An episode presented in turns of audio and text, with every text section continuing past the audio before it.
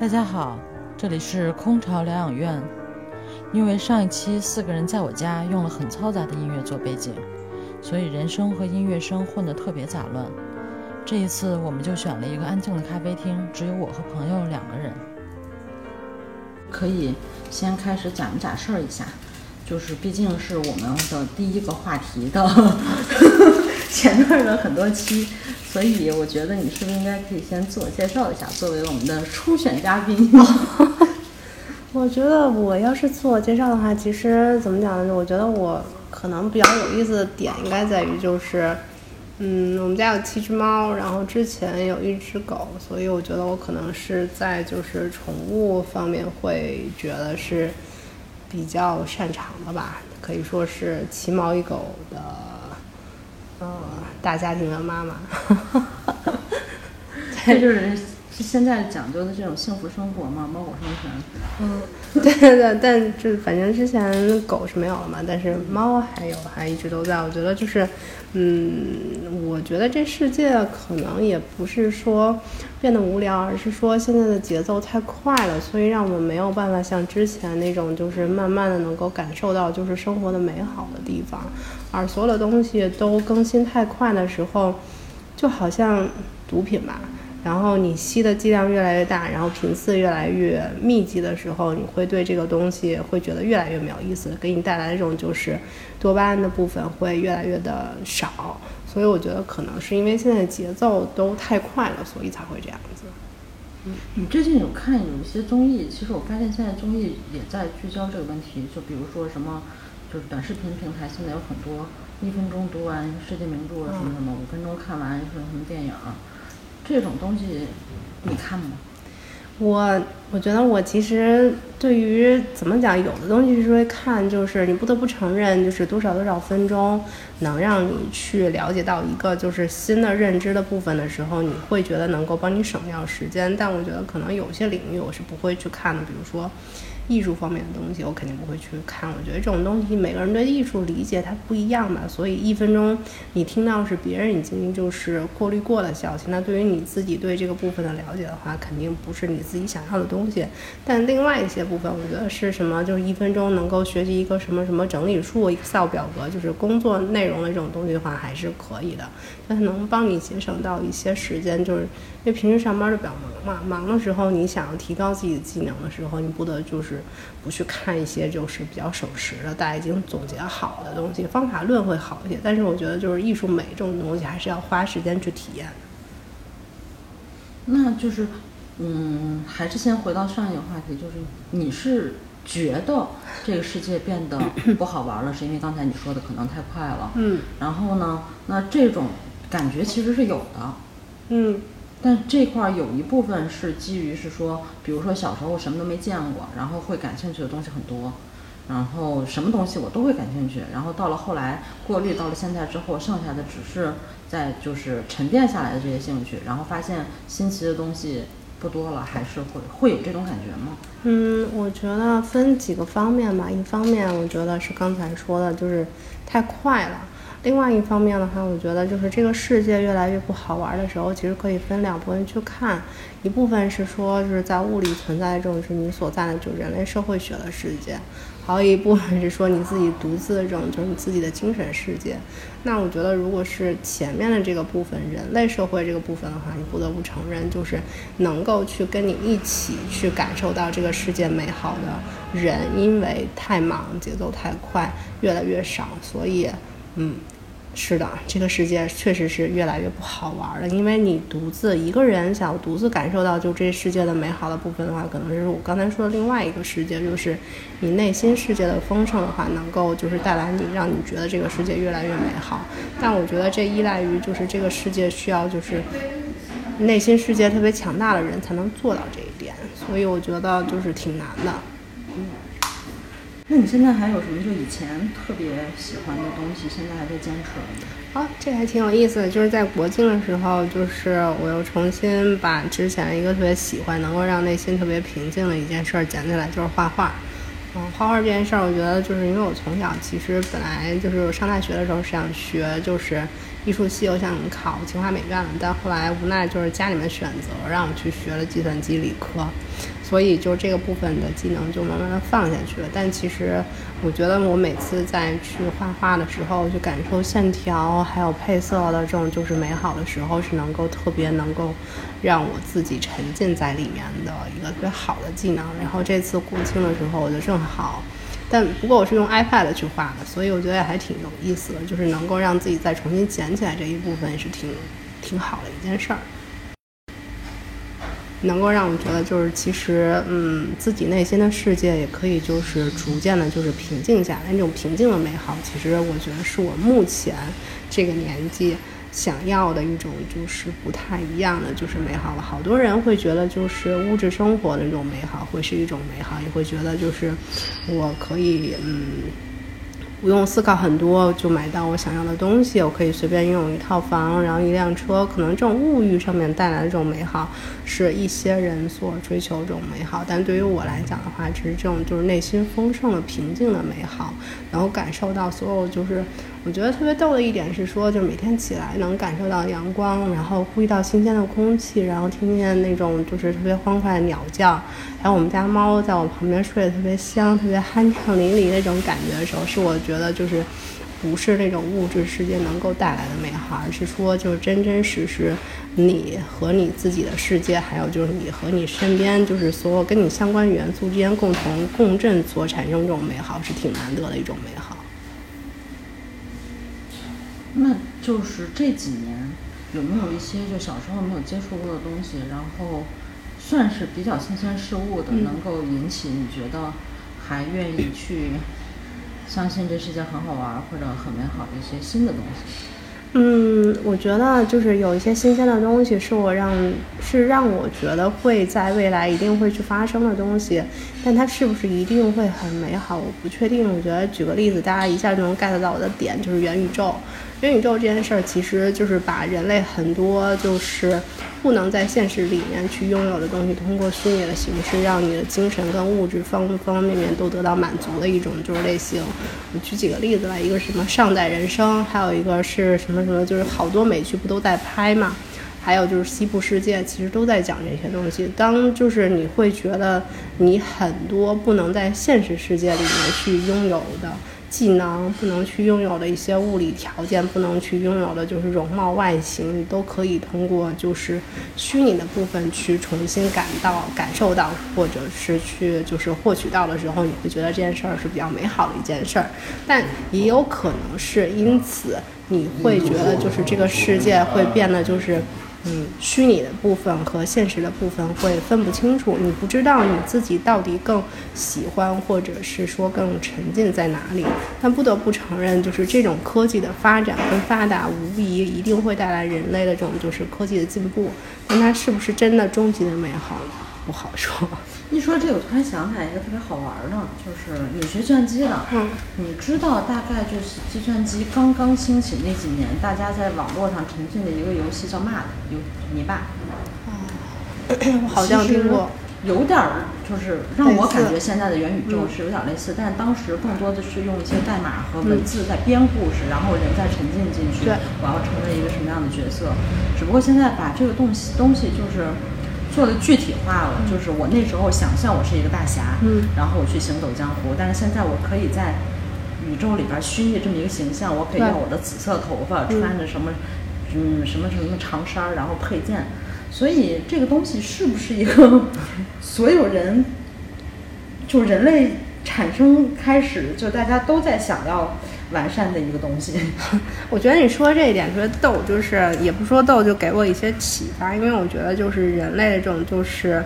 愉悦的东西其实就在脑内，不就分那几个部分，什么多巴胺之类的物质，就是能够让你不断就是分泌出这种物质的所有的体验跟场景，都会让你觉得很美好。但所以我觉得这也就是刚才回答那个问题，是不是人类去追求？当然了，人类就有的追求的激进一点的，可能就是吸毒；有的不太激进的，可能有的人会觉得就是我会通过就是健身运动，有的人可能通过美食。但这种就是虚拟的，就是迅速让你会能够在体内产生就是嗯多巴胺的部分的话，我觉得虚拟是一个特别快的通道。但它会不会让人类因此而沉浸在里面，或者说变成什么网瘾少年或者之类的东西也不好说。还有另外一个特别逗的话题是在就是豆瓣儿就好几年就是那个跟嗯 AI 去谈恋爱的那个小组，就 R 开头那个就是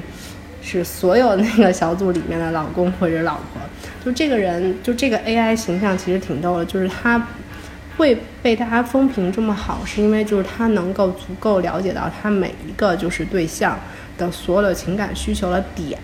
能很很就是很明确的找到那个点，同时给他一个就是特别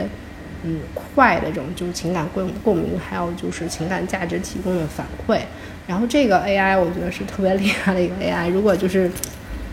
能够就是把这个 AI 去做到一些就是商业化的部分的话，我觉得还挺好玩。因为其实嗯，我觉得可能是我个人吧，我觉得我。嗯，跟真实的人类谈恋爱的时候，你会有很多很多特别担心、对，还有顾虑的点。那我觉得，如果你设定好一个场景的时候，那也许你就不用担心。然后这个话题其实特别早的时候，就我跟我好多朋友讨论过，他们说你到底你要找个什么样的人谈恋爱？我说我已经想清楚了，我可能得得找个 AI 谈恋爱，他得按照我所有设定的这种场景来满足满足我当时的那种就是心理和情感的需求。但无疑这种部分的时候，能够让我去在这个里面去获得更更多的就是安全感。和对自己的肯定，我觉得这些方面对于我来讲是比较重要的，对生活或者说是对就是情感需求的这种就是美好的定义。嗯，这个倒还挺符合，就是因为我一直觉得给人打标签是一件挺不仁义的事情，但是就是我一直觉得你就是属于那种特别理性、特别理智的那种人，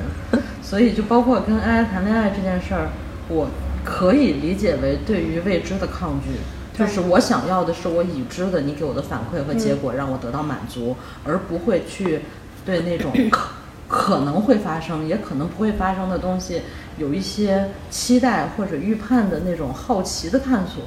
对，就是会有那么一点点，但我觉得也有我一部分原因是之前的情感经历都比较失败，还有原生家庭父母这种就是。不太美好的那种就是婚姻体验，然后对我造成了影响，所以我比较就是抗拒，或者说也有可能就是比较害怕，就是再一次会受到伤害。但我觉得其实每次去复盘自己情感经历的时候，自己的原因也占很多嘛，就是自己可能过快的去把一个人特别好的点就放得很大，然后无限的去付出，因为我是付出型的人格，对，然后会觉得就是对方在。整个这种就是关系，两者的关系里面会觉得就是不平衡，然后有压力，然后我有时候又特别的就是享受自己再去付出的时候，别人对我这种就是肯定的时候，会忽略到很多就是别人已经散发出来这种信号的时候。会错过嘛？然后那可能就会导致我刚才说那种不平衡的关系。所以我觉得我确实是会抗拒，因为我可能还是在就是不断的去学习如何去谈一场恋爱这件事儿。因为就是我觉得我所有的对于就是嗯。嗯，谈谈恋爱那种对象啊，里面会会定义成很多就是标签，比如说他这种行为，我会定义为他的情感需求是一个什么样的标签之类的东西。然后，但如果是超出这个范围的时候，我就无法解读了。所以我就没有办法去了解这个人到底什么意思，所以他到底是喜欢我，还是想睡我，还是怎么样，我不清楚。然后等到就是最后完完全全就发展过去的时候，已经变成了一段不太平等关系之后，其实双方都会觉得有过特别美好的地方的时候，但对于两个人的未来就是没有一个特别有信心的部分，所以每一次都无疾而终。就是那个人其实就是你的预设，然后他给你的反馈也是，就如果是正向反馈，就是不，反正我也不会出乎我的意料，然后这就是对的。对。然后是一个非预料中的反馈的时候，就会，所以你说你是个 AI，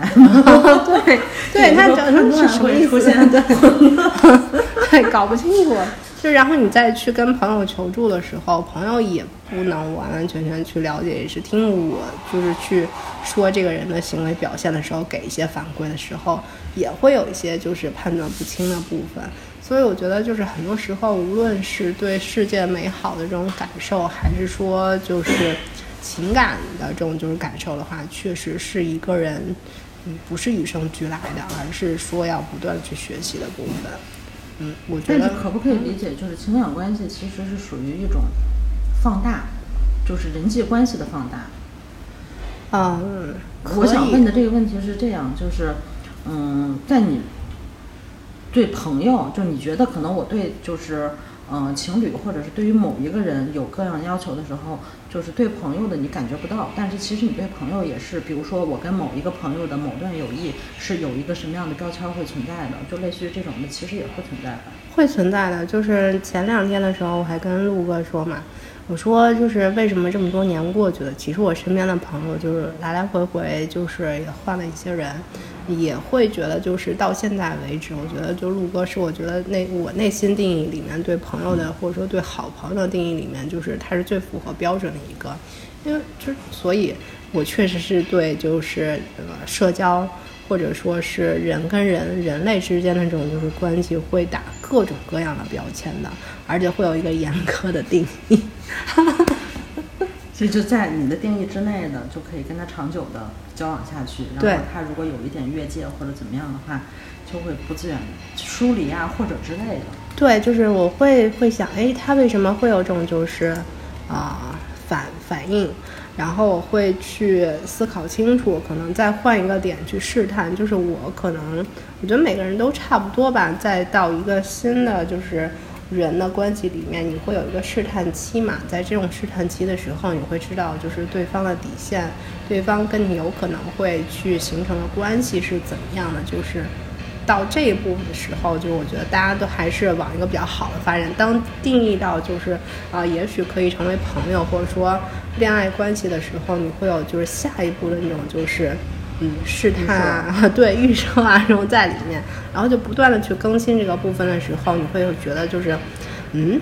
好像确实是，就是人跟人之间关系距离，就是人跟人心的关心之间的这种距离越来越近的时候，你越来越能够看到他身上的很多很多的点。这个时候就是对我的一个特别大的考验。就很多人会觉得，就是我们都是好朋友关系的时候，很多点就会忽略掉。我不是，就是我跟你离得越近的时候，你身上所有的点我都会看得很清楚的时候，我有时候会被。就是那些点，会觉得就是嗯，怎么这样子？然后说嗯啊，怎么跟原来不一样？啊，原来他之前这种东西其实是装的。然后我会就是再重新更新到就是那种预设里面的一些更正关系。我觉得可能。这种就是对人类的，就是嗯关系的这种就处理方式，每个人不一样。我确实有点像就是机械类的东西，就是我会不断的去 review 之间，就是我们之间预设跟我获取到的这种 information 是不是就是在一个 balance 的就是条件下，如果它已经失衡的时候，我再去看那几个支点还能不能满足这段关系。如果不能满足的时候。我就撤了。然后陆哥那天跟我说，就其实我跟陆哥还有就是另外一个女孩，在之前两三年前的一段关系里面，就是都还不错。但后来就是，我就不跟那女孩再联系。陆哥说说说那说那个女生还经常问说为什么就是我就突然就消失了，是因为就他达到了我那个点，他所有就是我对他的预设的这种就是关系的支点里面的点。他所有的这种点百分之九十都已经都塌了，所以我没有办法再跟他 就是或者一个点塌的特别大，而且不断在这个点上使劲塌，然后使劲使劲塌，然后我也对我也受不了，就撤了。不过洛克倒是一个很神奇的存在，就是你看他身边，嗯，包括像你们之前这波同事。然后他会经常把一些他认为可能气味相近的人聚在一块儿，对。但是他一直都是那个核心。我觉得其实像他这样就很，起码就是会丰富一点吧。所以下一期我应该去采访陆哥。对，你真的可以去采访他，而且他他他最近应该状态挺好的。嗯，做完这三期小样，然后拿去采访一下陆哥。就是 我觉得不同的人，就他，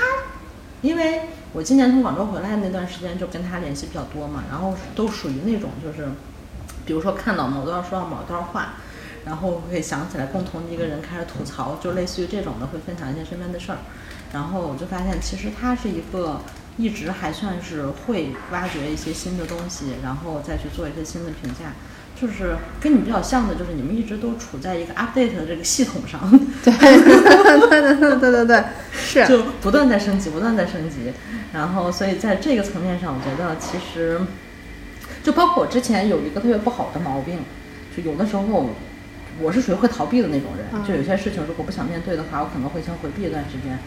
然后呢？那个也算是他开解我。他说有些事情其实，嗯，就是你把它说开了，或者你告诉我们，然后我们再去想办法解决，其实是一个更好的方法。如果逃避的话，你这个人的不管其实不是人设的问题，但是对于信任来说，我们大家可能就会到时候疏远呀，或者质疑呀，就会对这个人特别不好。然后我觉得他对我的这个开解对我来说很受用，所以可能。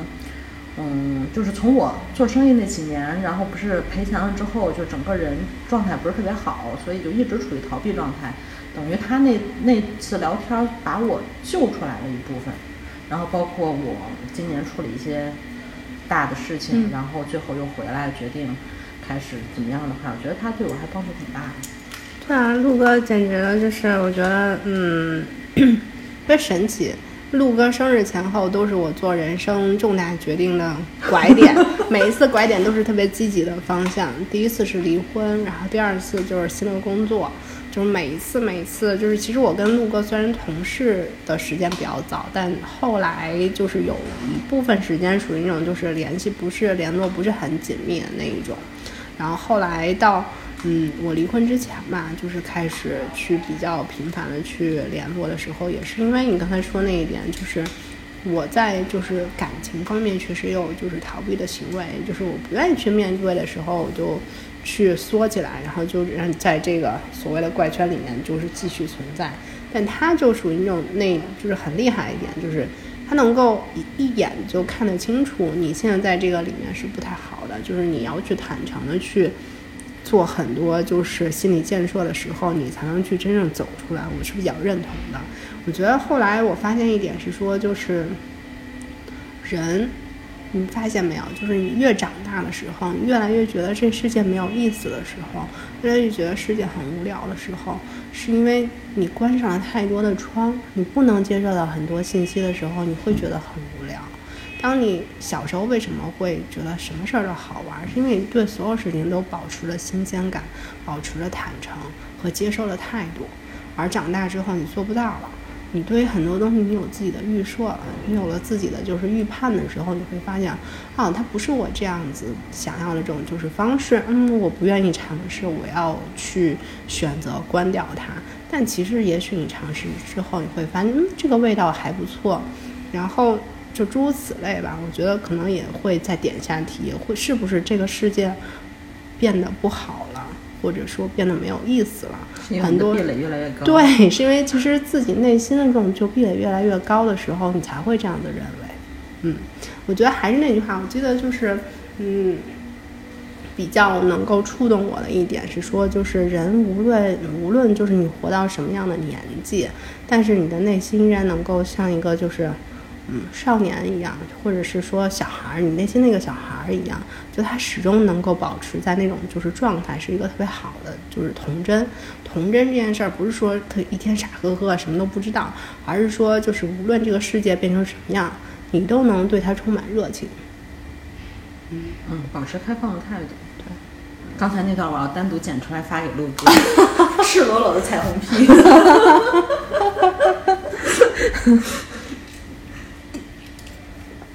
真的是这样子，你会发现，确实是，就是当你会觉得就这件事儿不好玩的时候，是因为你对他已经就是固有认知太多了，丧失热情。对，你一旦能够，就是我我之前有一段就是时间也是离婚之后嘛，我会发现就是我把自己这种就是设的这种就是防线都拆掉了，就虽然很恐慌，特别恐慌。就我举个例子，特别好玩的例子。当时我在 Tinder 上面去约会老外，然后第一次，嗯，好像是啊，是一个美国南部的一个什么什么什么州，我忘了。然后那那男孩是个就是玩音乐的，然后就说那个要不然去见面吧，我说那也行。然后大晚上的时候，他就说，嗯，就定了，要不然就去他们家。当时我还跟陆哥说，还有当时我说那女孩，我说我靠，这第一次见面我要去他们家，我说这，我说我我们家银行密码什么什么，然后我们家那个门密码什么的，我要是回不来死了，你就帮我喂猫什么什么什么的。然后但那天其实感受很好，就是。去了那男孩他们家之后，就唱了歌，然后他演奏他的音乐，他喜欢玩的东西，聊了很多，就是，嗯，中外文化差异的部分，讲了很多他为什么来中国之类，后来就变成了很好的朋友。我会觉得就是，嗯。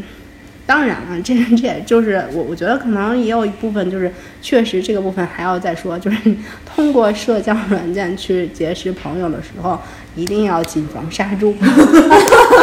也要去分清楚、辨识清楚这个人到底能不能真的去。到对方家里面去做第一次的，就是约会，就是你确认这个人没有什么问题的时候，你再卸下心防是比较好的体会。对我觉得，我觉得比较幸运嘛。然后当时在路上的时候，我还不断的跟他俩说，说了好多，感觉像遗嘱一样。对我说，万一怎么样怎么样怎么样，乱七八乱乱七糟的东西。然后那天就还挺好玩的。对，就是你会发现，你不断不断的就是把你的心房去。放下来的时候，还有所谓那些这种面子、架子，放下来的时候，你会发现啊，这这件事情其实工作也好，生活也好，交朋友也好，每个人跟每个人之间都是平等的关系，就没有谁比谁就是高低，其实没有必要去分这种东西，而是说就是去享受每一次跟嗯那个人类在那个场景里面去接触。或者去做社交时候，就是达到了一些共振的美好，我觉得就挺好的。那像你这么理性的人，有过那种就是 特别沉浸在什么事情里边，就是可工作之外啊，嗯嗯，然后就可能每天我都特别不想去面对工作，不想面对现实，我就想沉在里边，就类似于像打游戏啊，就类似于这种事儿有。有过这样的经历，我觉得那可能是说就是刷剧，刷剧是特别简单的一种就是方式，还有就是刷剧的时候喝一点红酒，让自己很放松，能够很沉静，能够让我暂时的逃避那些我不想去面对的部分。还有是说就是可能说的卷一点，就是运动，就是当你疯狂去运动的时候，你会发现就是。你能发泄出去很多你的一些就是负负负面的情绪和负能量，当然就是能够去健身这件事儿也挺难的，这是需要很强烈的自我建设。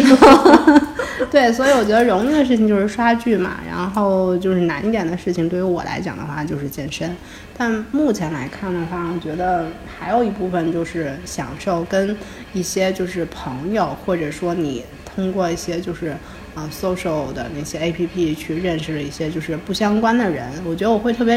体验特别好玩的一点是说，就是你随便下个什么就是社交软件，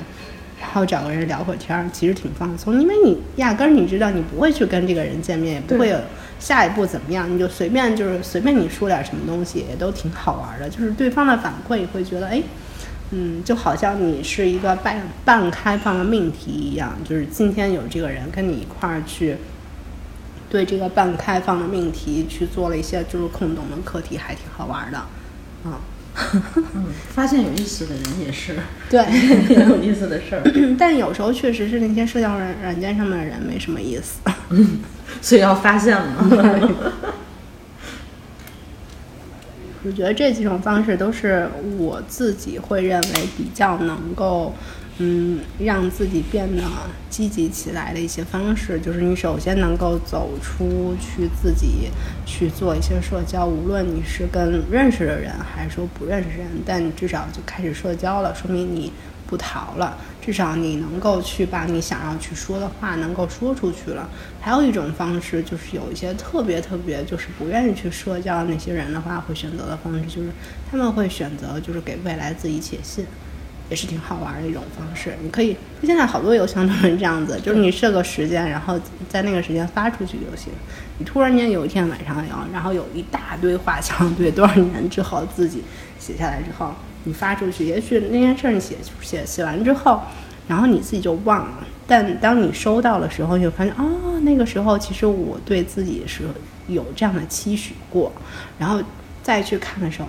今天再来看，我确实达到了，你会有一些成就感。这么一说，我好像好多年都没有开过我的邮箱，上班工作邮箱出来。对对对对，嗯，好多有意思的事情。这个倒还可以试一试。嗯，就当你觉得世界不好玩的时候，那你就努力让自己的世界好玩起来嘛，然后再选适合自己的方式。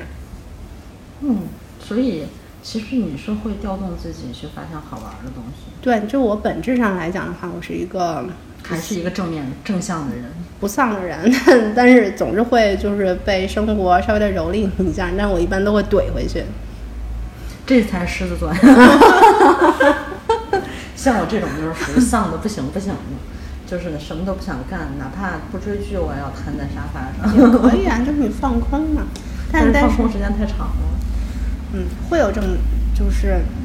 行为，就是当你会觉得就是，比如说好多人会觉得我为什么有拖延症啊，我为什么有就是我注意力为什么不能集中啊之类的问题，都有这种问题。其实是因为就是你对当下你要去做的那件事儿不接受，而且没有预期。嗯，我现在都开始用番茄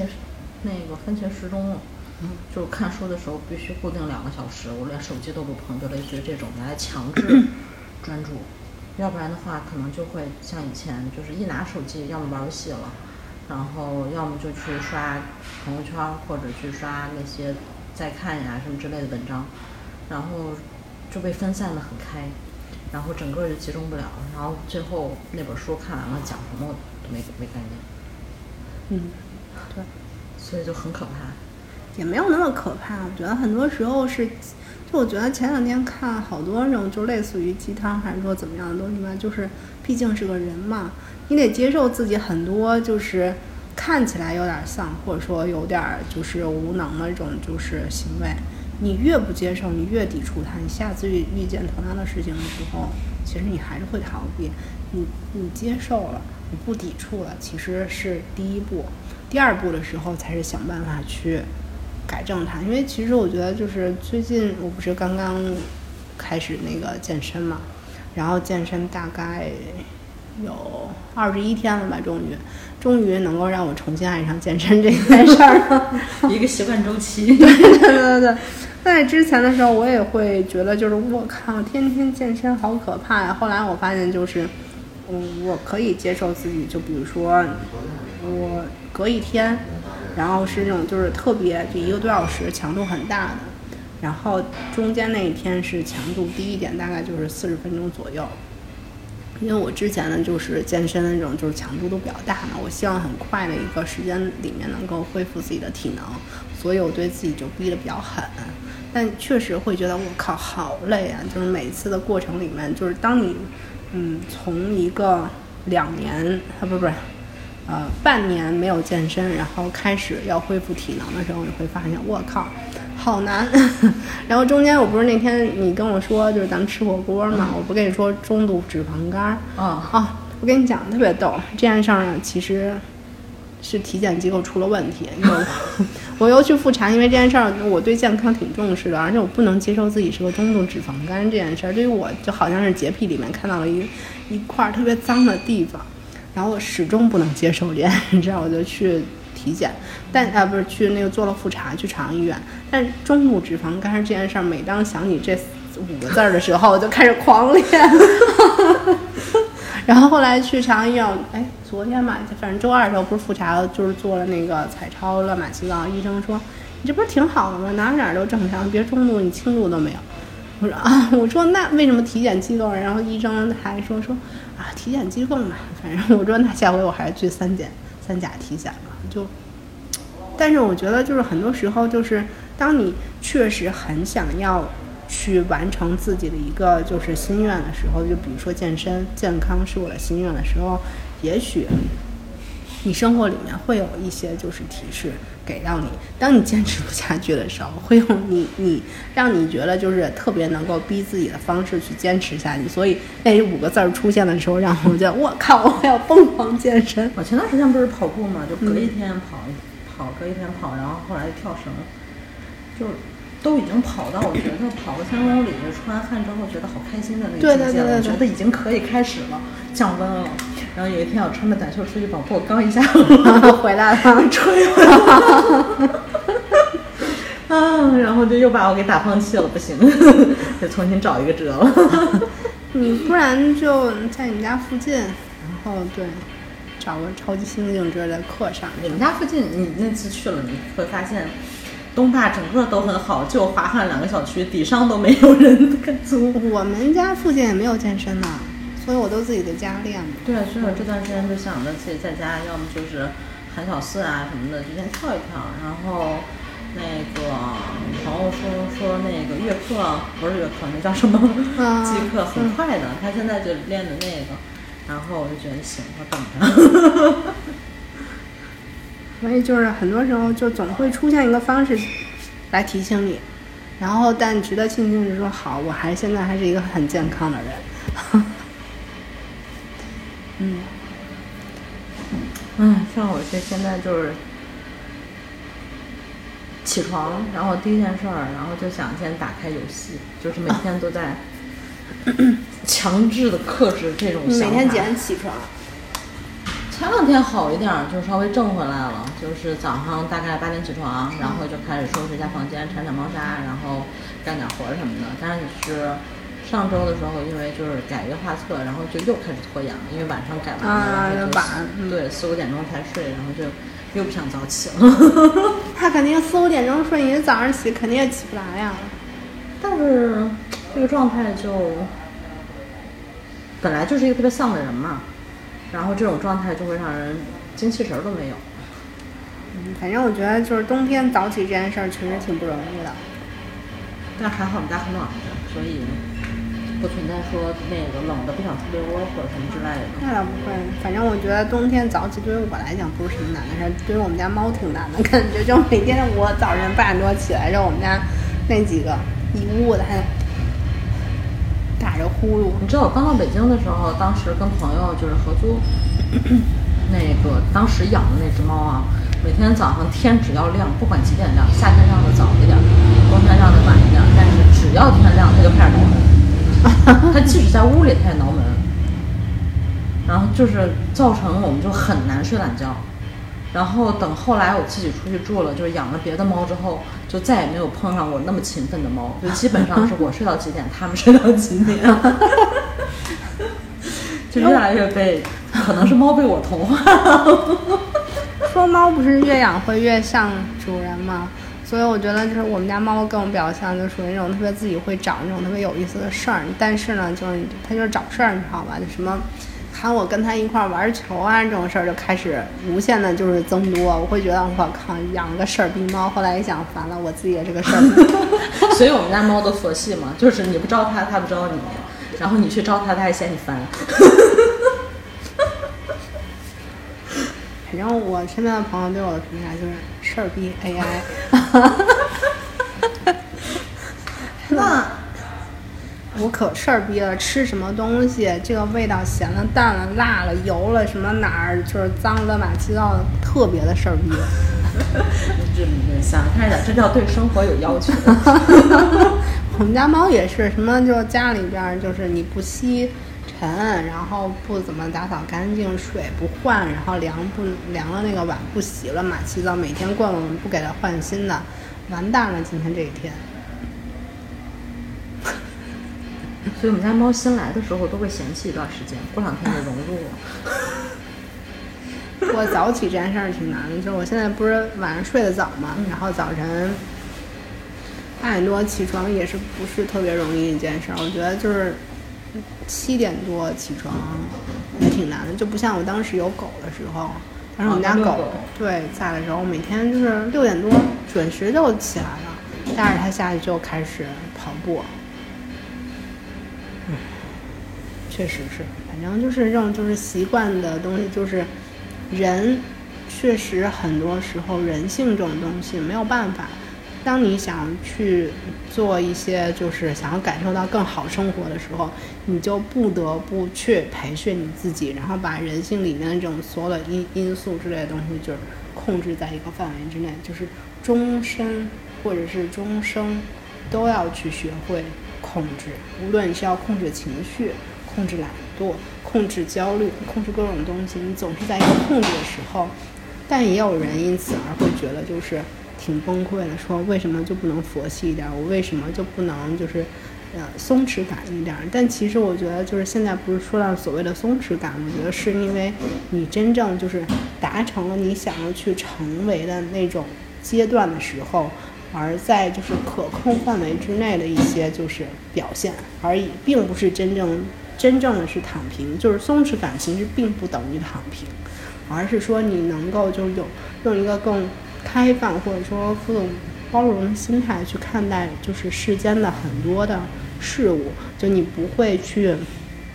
很着急的去给一件事情去做一些评价，也不会去跟大家就是被大家很快就带到一个就什么样的境界之内，而是说你有你自己的态度去看完整个全盘的时候，你再会有一个你内心想要的东西出来，我觉得这是松弛感。紧绷过才会松弛，一直松那就不叫松弛，躺平。相对的吗？那现在那种什么松弛感美人啊，松弛感、松弛感、松弛感，我就说，你们都了解松弛感吗？就一个劲儿在那说松弛感。他们只是想要的是那种，我每天都很紧张，我看到一个人很慵懒，我就会觉得很舒服。嗯，说的对，所以我觉得很多时候就是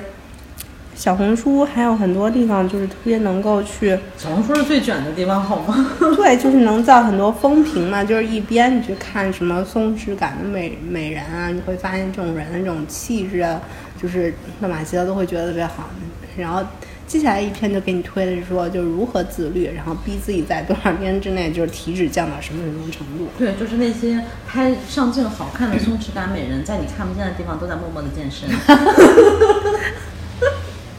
对呀，我就心想，就是你要是不健身，天天的跟那儿松弛感躺平了，我看他能美得起来吗？所以小红书才是这世界上最卷的地方。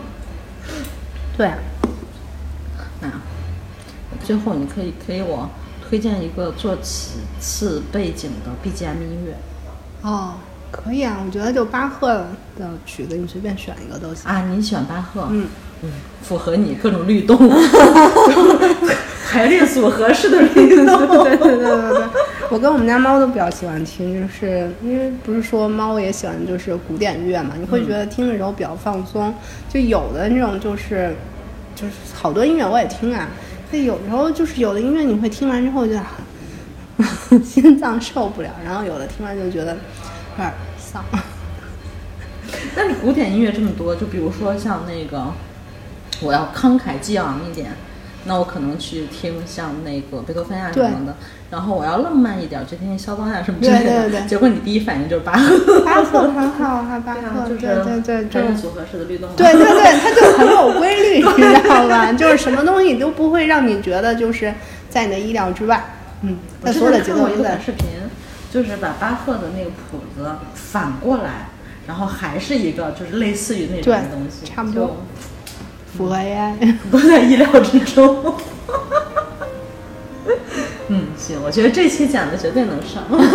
而且特别好剪，而且要把中间这个剪出来给陆哥吹吹彩虹屁。